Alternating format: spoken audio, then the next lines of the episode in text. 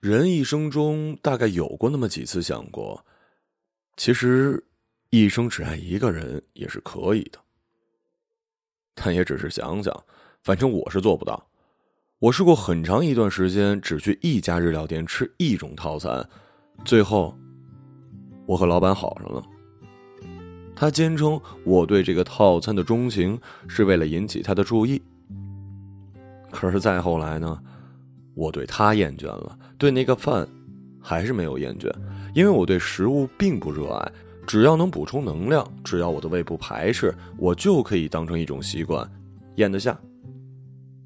但是爱情不同，我对这种化学混合物理反应的鬼东西真的热爱。它有激发性、塑造性、毁灭性，还有创造性。它不是习惯，它应该。反习惯，反日常，它关乎我的大脑、我的心，还有我的子宫。大概因为我是话剧演员吧，我觉得男人呢更像一道具，爱情才是主体。爱情是我寻求某个搭档共同创造的艺术品，一旦这个搭档失去了创造力，就会被抛弃。当然了，按照能量守恒定律，我也会被抛弃。我期待，我期待被一个优秀的对手高含金量的抛弃。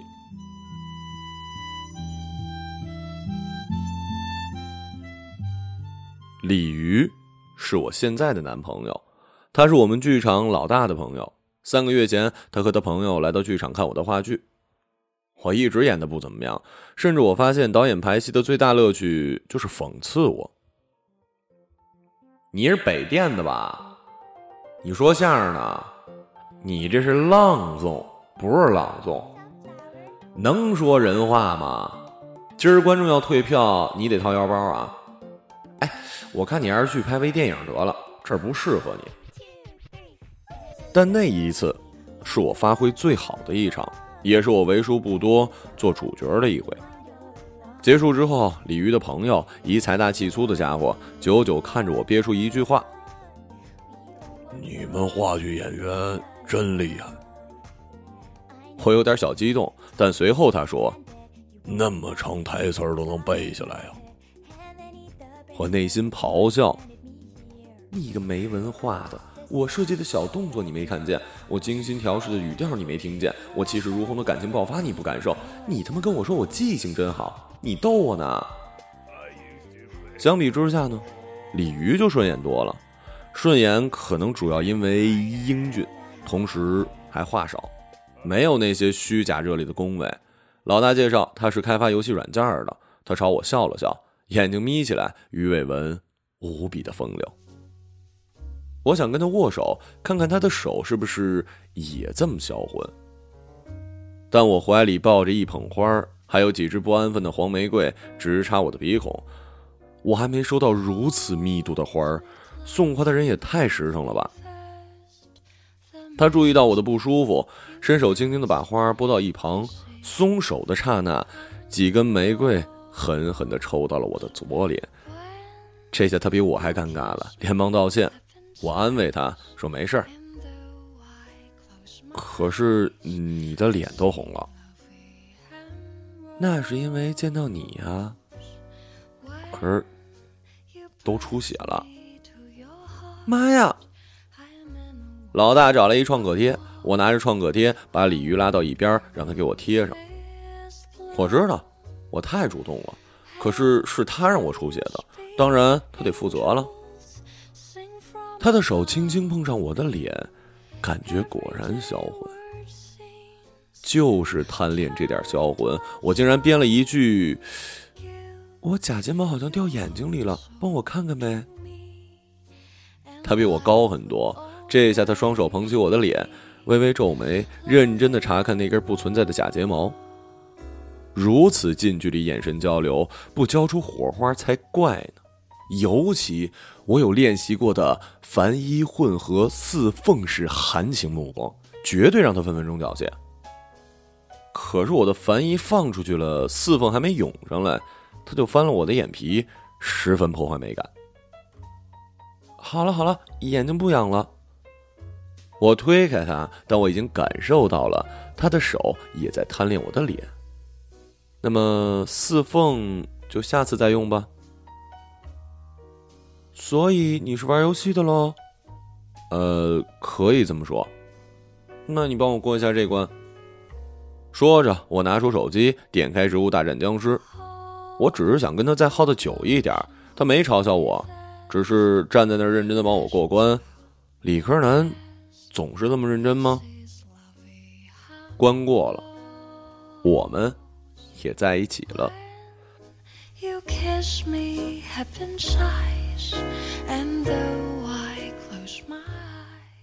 而我的演技再也没有发挥好过，也许这才是常态呢。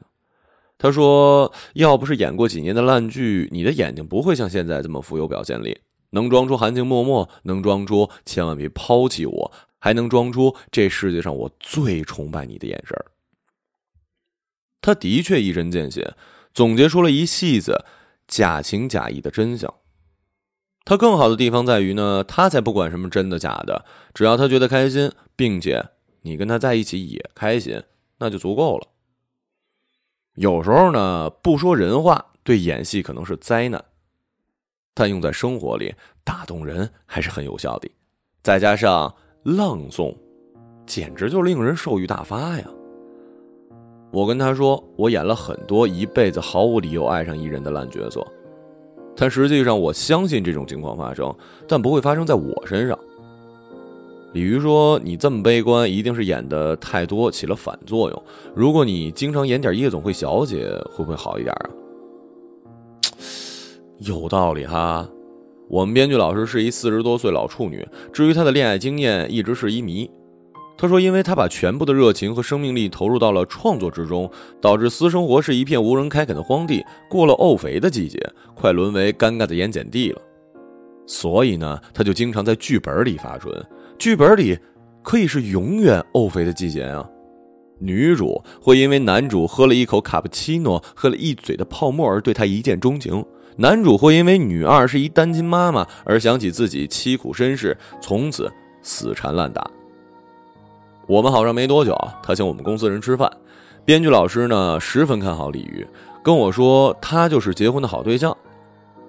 他英俊不自知，他的友善是面向全人类的。他看上去绝对是从一而终、任劳任怨的好老公。要不说编剧老师还是处女呢，他对男人的判断力忒出奇了。那天晚上，我们讨论了人的一生应该爱多少个人。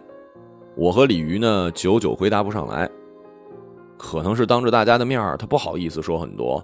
那时候我就又惊喜又惊恐的知道，他跟我是同类，甚至他比我更诚实一点。编剧老师说：“爱仨，第一个呢是不太懂爱的时候，第二个是有点懂，第三个是真正懂。”他的回答跟他写的剧本一样，充斥着一丝不被察觉的微笑，一种似懂非懂的眼神。这只有他自己明白，但让演员崩溃的微妙。我搭档张小帆说：“也应该是三次，一次是。”金风玉露一相逢，一次是半缘修道半缘君，还有一次是曾经沧海难为水。说实话啊，张小帆呢是我们当中读书最少、念错别字儿最多的演员，所以他一说出口，我们就明白为什么最近他排练总是请假。好不容易风尘仆仆赶来，不是少半块眉毛，就是下巴沾上胶水，他果然去接古装剧了。你的尊严呢？你的理想呢？你的脸呢？大家都很愤怒。张小帆跳起来骂我们虚伪，甚至不用骂，只要他说道：“你们难道不嫌弃穷啊？”我们就低下头，再也不想讨论爱几个人这种矫情的话题了，都开始哭穷。演话剧啊，实在挣的忒少了。挣的少不奇怪，很多行业都是如此。可是我们还爱装逼呀！在演员里，话剧演员已经算是虚荣程度比较低的了。现在我们连装逼的资本都难以维持了。尽管朋友圈景象一片繁荣，今天吃了大餐，昨天买了新墨镜，明天要去看歌剧，但其中辛酸难为人道啊！上个月团里组织了一次去欧洲的演出，之前我们只去过免签的第三十届，这次去欧洲是要办签证的。老大说，只要我们每个人卡里有五万块钱存款就行了。当时我就脸红了，心想我他妈也忒惨了。没想到我的同僚们直接炸了，脸倒是没红，都是在大叫：“谁他妈有五万块钱呀？你当我们是腕儿啊？”老大不敢相信，你们他妈逗我呢吗？平时个个看着人五人六的，张小帆，你不是只穿 Prada 吗？你连五万块钱都没有啊？张小帆也急了，老子那是他妈淘宝买的，操！那你送我那条皮带呢？二百八包邮，还送一条内裤。所以张小帆劝我也接电视剧的时候，我有点犹豫。这时李玉当着大家的面说：“我会养你。”我不要你卖身求荣，当然，除非是你自己想去演。如果是为了钱，没必要。我差点就热泪盈眶了。虽然之前也有人这么跟我说，但都是肥硕丑陋的老板。那种养呢，就是丑陋的包养。一美好可人的男人说我养你，就是可人的包养。试问哪个年轻的穷鬼不动心啊？第二天，我就搬到了李玉家里去住。张小帆帮我搬家的时候，又在游说我。我知道你为什么犹豫。他用理想主义的眼神凝望我，仿佛我们是站在一个战线上的苦难兄弟。其实你不用担心，这些电视剧演员演技跟你一样的差。妈呀，谢谢你啊，说出我的隐痛。从此，我就热烈的融进了鲤鱼的生活。我的剧团不景气，他的工作时间自由，我们简直就是丧心病狂的腻在了一起。他带我去各种好玩好吃的地儿，我竟然对食物也有了挑剔和热情。我们从来没有讨论过未来，只是交换彼此劣迹斑斑的过去。我们都料定未来还会再爱上别人，或者上了别人。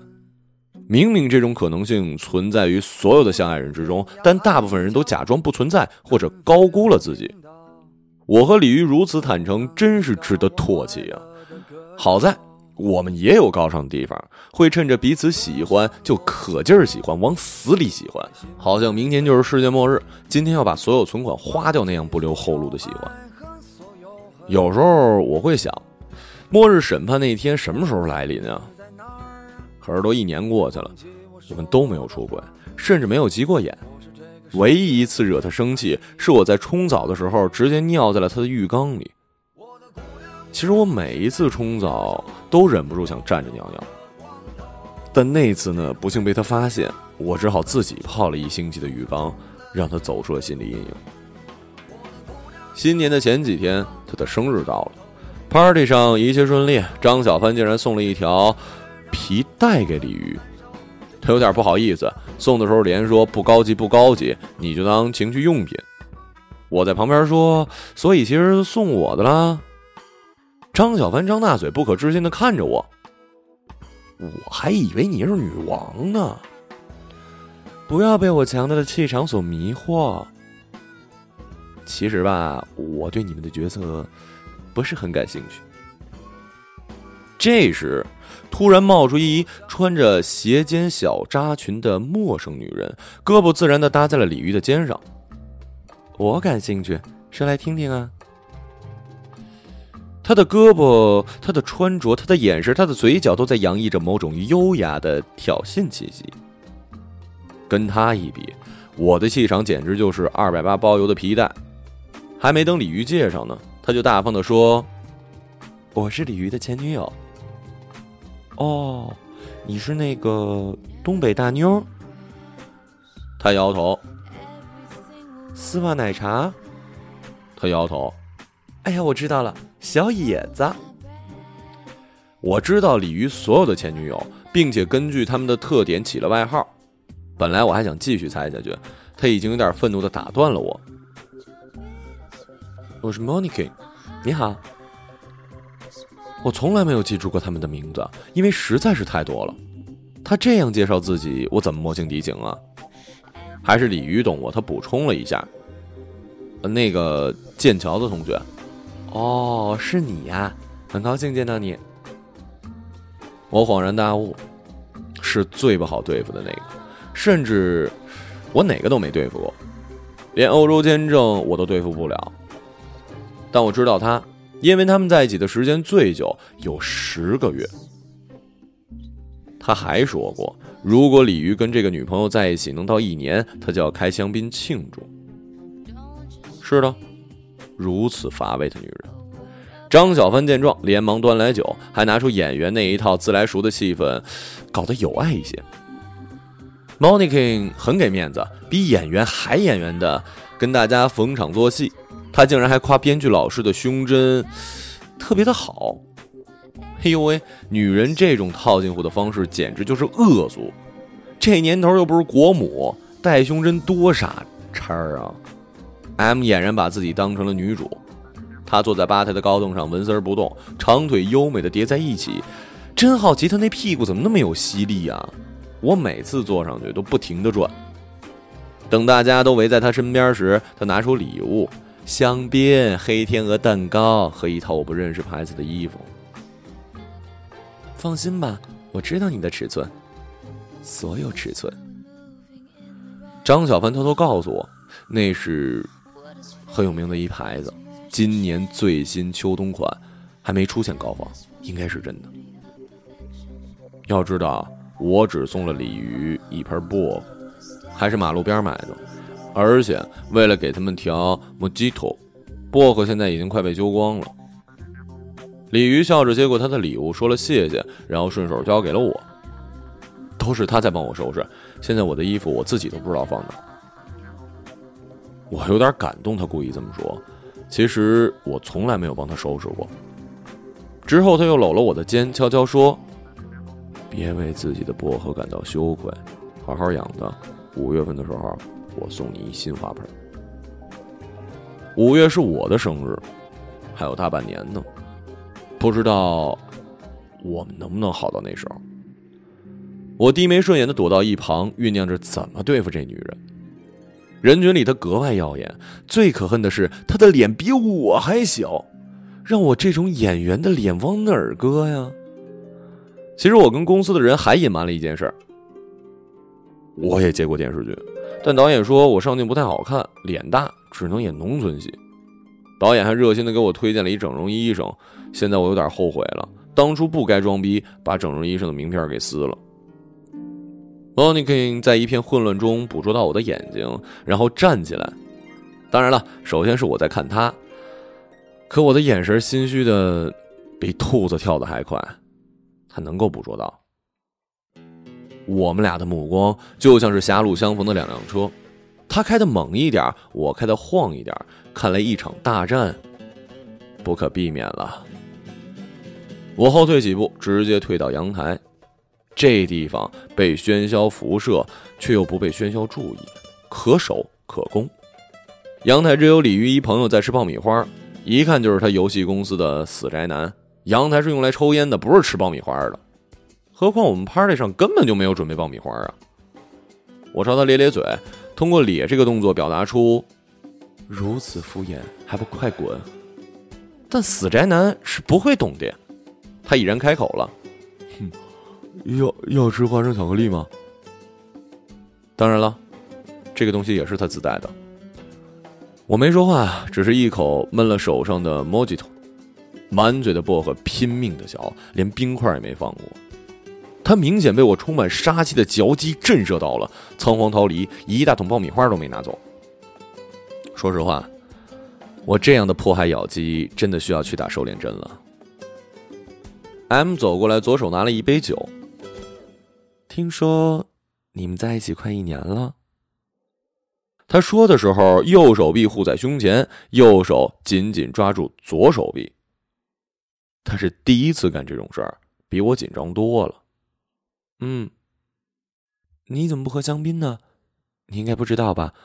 你们好的第一个月，他就来找我上床了。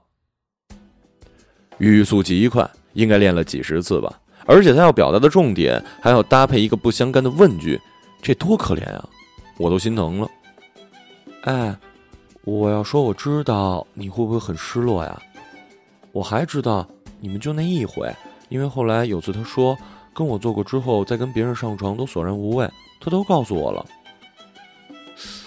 好怕他会哭啊！你很骄傲是不是？你的自尊呢？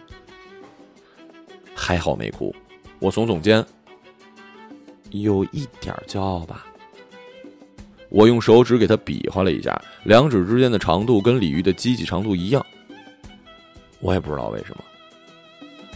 要说我的自尊啊，在我身上，在这里，在这里。我边说边凹造型，把身体扭成各种角度。演员的自我修养必须要有这点不要脸。我沉浸在自鸣得意的胡搅蛮缠，他突然咬牙骂了一句 “shit”，然后迅速把酒泼到我的脸上，完全不在我意料之中啊！他背对人群，正好挡住我。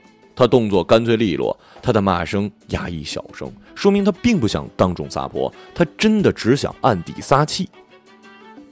我当然不甘示弱了，也把酒杯朝他脸上泼。可是他妈我喝的忒干净了，只有一两滴滑在我手心里，我只能用力的摇晃酒杯，希望里面的薄荷能贴他脸上。可是薄荷也死死贴在杯底儿，而我的动作还让我们陷入了一种尴尬。为了打破这种尴尬。我也应该骂点什么，于是我做了一“操你大爷”的口型，快而利索。虽然我的职业习惯是抛头露面、撒狗血，但这一次我也想挑战一下我的演技，在静默中完成一种械斗的张力。可是愚笨如他没看懂我嘴型，他很疑惑：“抽我大烟。”这是在鄙视我的专业能力啊！难道我的台词水平那么差吗？气愤之中，我的手一滑，杯子砸到了他的肩上。我们的第一反应，竟然都是赶紧抓住这杯子，不能让它引起骚动。咔嚓，杯子还是碎了。紧接着，竟是一阵轰鸣的大号声。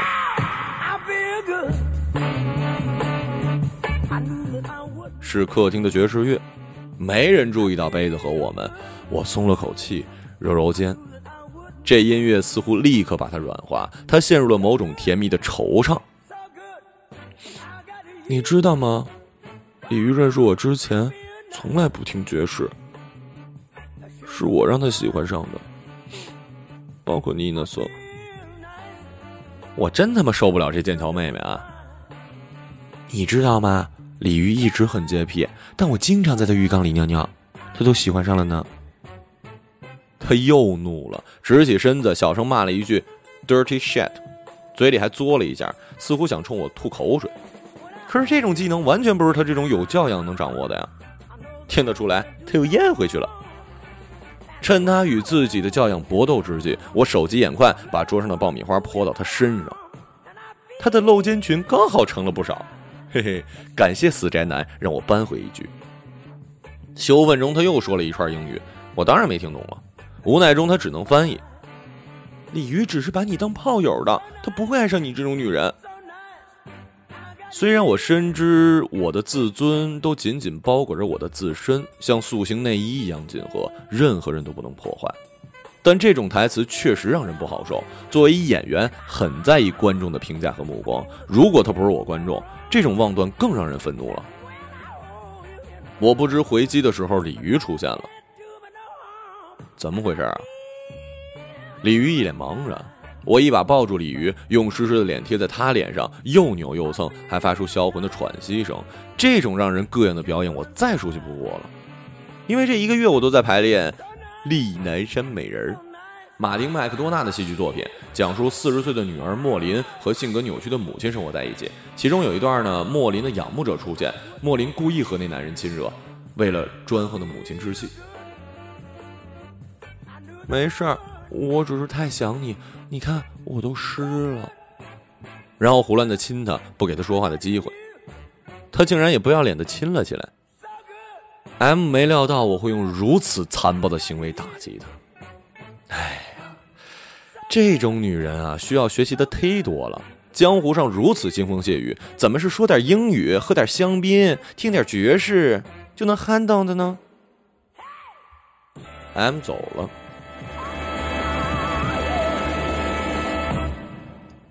你不该那样对他。事后，李鱼对我说：“你不该那样亲我，那才是致命打击。你不该那样蹭我，你不该爱上我。不能说我们的感情没有被 M 的事件影响。我从鲤鱼家搬了出来，还把他送我的 Xbox One 送给了导演，然后又报了一英语班。啊，当然不是因为 M 了，主要是我欧洲签证也快下来了。”可是又过了半个月，签证没下来，我工作先没了。虽然我演技差，但公司倒闭主要是因为我们的原创剧本更差。更崩溃的是，除了浮夸的演技，我别无所长。最后一场演出是力南山的美人，不知道是不是 Xbox One 的作用，后来几次排戏，导演都没怎么骂我，也可能大家心情沉重。无心吹毛求疵，我带着寡欢寡恨的情绪去演那个圣欲圣恨的老处女莫林，估计好不到哪儿去，因为我总是想起 M。演出这天人很多，我不知道鲤鱼有没有来，我才不在乎呢。也许结束之后会出现第二个鲤鱼，或者鲤鸟、鲤鸭、鲤鸡，不过听上去都不是什么好东西。可鲤鱼听上去还像驴呢。结束之后，没有鲤鸟、鲤鸭、鲤鸡，连夸我记性好的阿猫阿狗都没有，只有一篮又一篮的黄玫瑰。这送花的人可真够缺心眼儿的。散伙饭，大家痛哭失声。张小帆无不凄凉地说：“电视剧挣的也不多，女制片甚至都不睡他，所以，他现在开一淘宝店。编剧老师呢说他要散散心，坐下一老头约他一起去欧洲。”可是那老头真的很老，你说丫要死我床上怎么办？我郁闷了。等一下，怎么还有床上的事儿？这不是你心目中的真爱方式啊！我呢，已经不在乎一生要爱多少人了，只能把握一生要上多少人。我也谋划了一下自己的出路，决定呢，首先去英语班，让他们把学费退了，我好拿钱去整容啊。可是牙居然不退，出了门，我坐在马路牙子上哭了，哭了一会儿，有点后悔，刚才在屋里我怎么不哭呢？我唯一的强项都没发挥好，这样一想就更难过了。你他妈在这哭什么呢？鲤鱼的车停在我面前，他们不给我退学费，那就别退了，我不想学英语了。还是学吧，我脸大吗？小的要命，我都快看不到你的脸了，只有一脖子。不能笑，千万不能笑，我得憋住。哎，我送你的玫瑰你收到了吧？篮子装的。我还说呢，是哪个傻逼送篮子花呢？你最后那场演的特棒，但是你蹭张小帆那段我不喜欢。从艺术角度上来说呢，饥渴感不够，不像你那天蹭我那么起劲儿。对我的问题，我应该使劲蹭他，最好把他裤子蹭破了。别呀，他那淘宝裤子肯定不经蹭。我也快陷入某种甜蜜的惆怅了。鲤鱼就是鲤鱼，虽然讨厌点儿但不是鲤鸟、鲤鸭、鲤鸡可以取代的。它是一好道具，还是一好观众？没有它，我的演技给谁欣赏？跟我回家。我不想再被泼酒了，泼酒不是能让你性欲大发吗？我操你大爷！你告诉我，你一生打算爱多少人呢？这么恶心问题，我可不想回答。到了五月，我真收到一花盆，花盆里还有一张纸条。我不知道一生要爱多少人，但我知道，这一生必须要爱你。这么恶心的回答，我想都没想就贴墙上了，打算让他每天恶心我一遍。